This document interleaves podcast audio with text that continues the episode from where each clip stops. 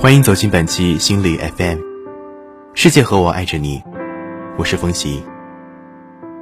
今天要与大家分享的文章是来自沈善书的《生命中有一些人来不及陪你细水长流》。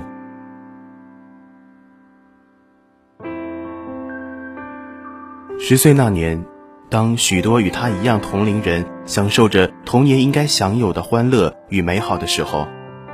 他却发生了对他人生起着重大改变的遭遇。他的父亲去世了，后来又有一个有家室的男人闯入了他和母亲的世界，然后受到外界的各种嘲讽鄙夷，留下与人群落单的他，自卑并孤单的成长。十岁前，他是记不起关于父亲的二三事了，他只记得父亲在世时。酗酒成性，每次喝酒醉了，都要拿皮带抽打他和他的母亲。但他的父亲每次酒醒之后，都极为懊恼，为什么喝醉了酒要犯下冲动的错误，又在给他和他的母亲道歉。而他的母亲也很瘦弱矮小，只知道拿眼泪来惩罚他的父亲。他以为父亲打儿子。是最正常不过的事情了，只是年少不懂事的他，不知道他父亲欺负母亲是一种残忍，一种伤害。但这一切终究是戛然而止。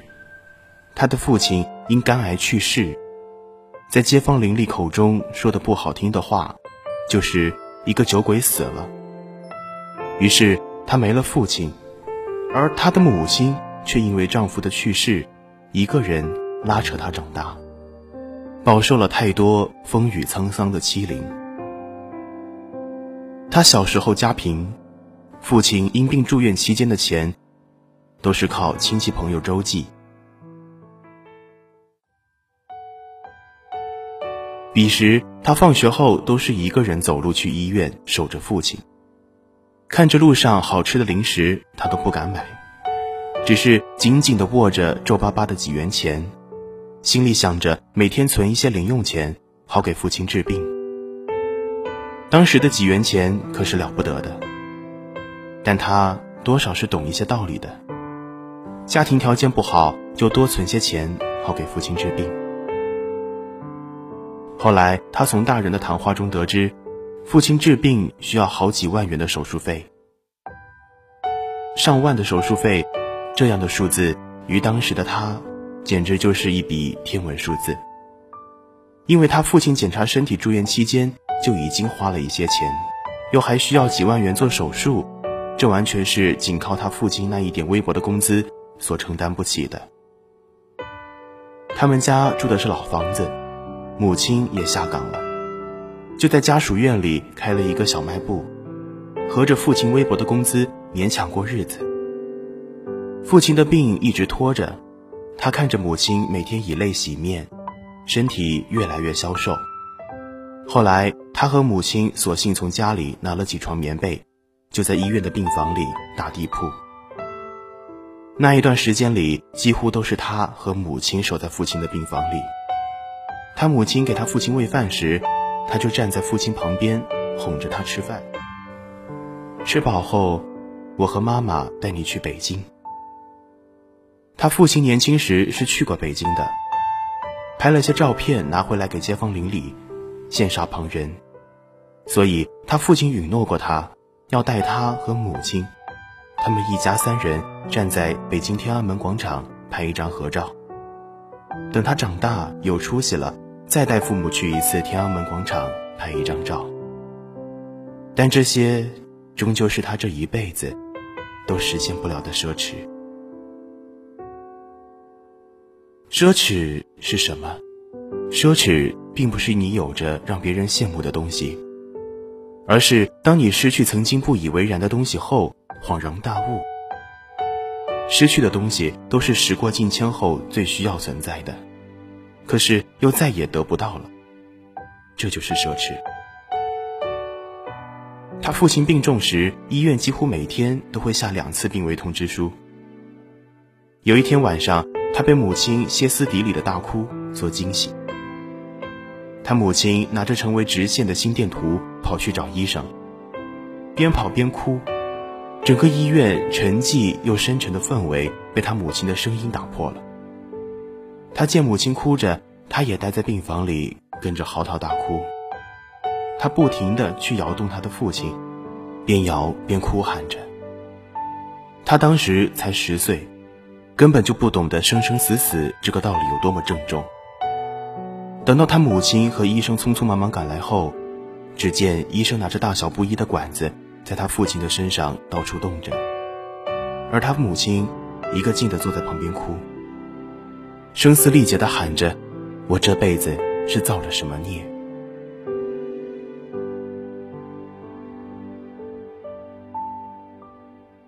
他一直都记得他母亲当时那副伤心欲绝的样子。后来经过医生的抢救，他父亲转危为安。当天晚上，他和母亲一夜未眠，三个人的手紧紧地握在一起，依偎着，也没有说话。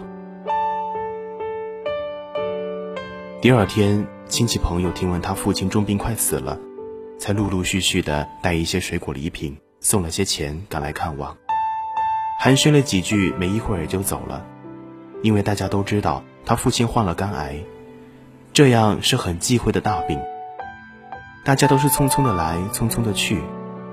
其实这人生很多时候都是这样，自己是戏子，看台下的看客，匆匆的来，又匆匆的去。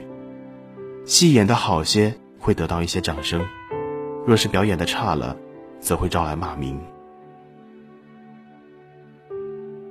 也是亲戚都来了以后，医生才单独找家属谈话，说他的父亲日子不多了，每天这样在医院待着，药费既贵也无济于事。在征得他母亲的同意以后，他父亲被接回家。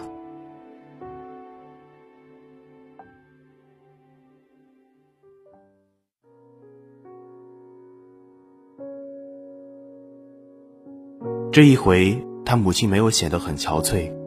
没有哭泣，反而显得异常的高兴。一回到家就问着他父亲要吃些什么，好去菜市场买来做一顿美餐。他母亲一直盘算着，他父亲喜欢喝酒，给他勾兑几两酒喝，要不然以后都没有机会了。他父亲喜欢吃鱼，买一条回来做红烧鱼。他父亲不喜欢吃大蒜，不要买大蒜。他父亲爱干净，先把他的那一条大喇叭裤拿出来给他换上。其实现在的他回想起来，母亲是在以一种温柔的方式辞别与父亲在世的最后一段时光。他父亲回家后没几天就去世了。他记得父亲去世那天，他父亲让他母亲叫上那些有头有面的朋友来家里，开着车带他在城里兜一圈。他父亲说，好像有几年没有好好看看这个城市了，他想看看。父亲要求穿他最喜欢的衣服，而他依偎在父亲的肩上，没有说话。良久，他父亲才挤出几句微弱的话，拉着他瘦小的手说：“儿子，爸爸对不起你，你长大了要好好照顾妈妈，偿还爸爸欠下的给妈妈的爱，不准欺负妈妈，要保护她。”他听见父亲这些话，又泪眼汪汪的哭了出来。他父亲缓缓伸出那一双苍白的手，擦掉他的眼泪，对他说：“你不要恨爸爸。”又对那几个同学说：“以后没我在了，要多照顾这一对孤儿寡母。我知道你们有这能力。”他父亲的那些同学都点头说：“放心。”继而，他们就带着他父亲坐上了车。他母亲不许他去，叫他在家里乖乖的等他们回来，然后他们便开车走了。他跟着出门，看着车开走，只是没一会儿，车停了，传来了一个女人声嘶力竭的哭声。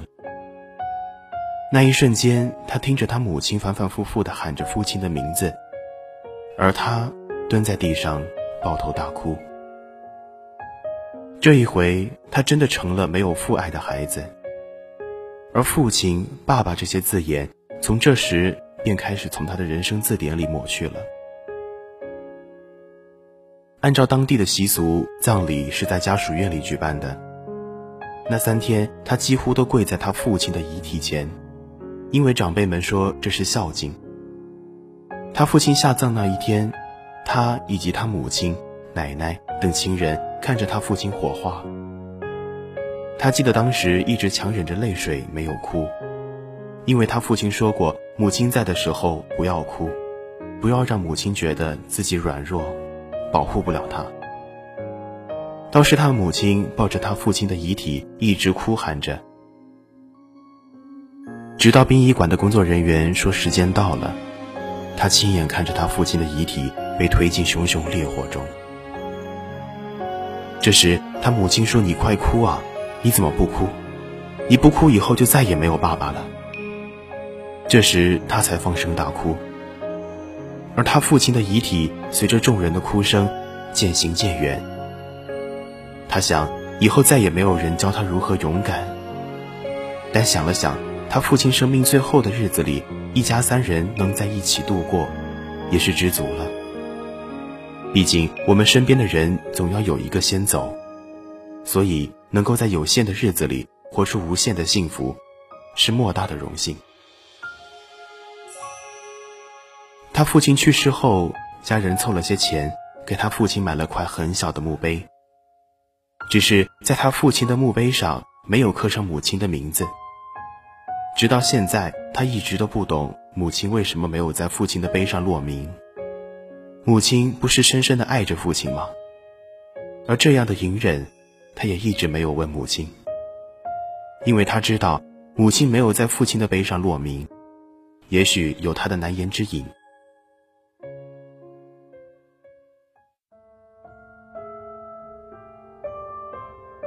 十多年了，他和母亲相依为命的生活，这期间遭逢了太多太多的磕磕绊绊。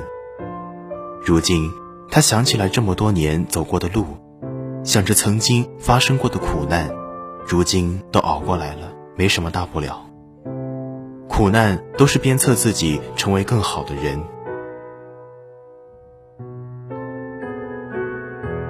而这个即便经历了生活磨难。但仍然在为梦想努力的他，叫沈善书。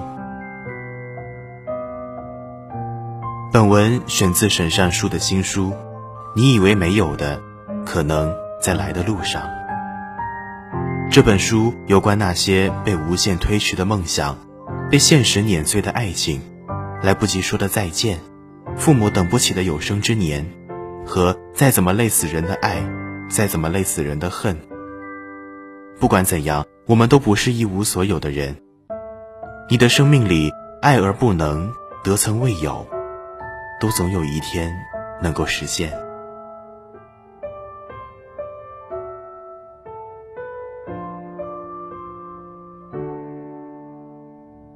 本期的节目就到这里结束了。如果你想和各位主播交流，可以进入微信微社区进行互动。世界和我爱着你。我们下期再见。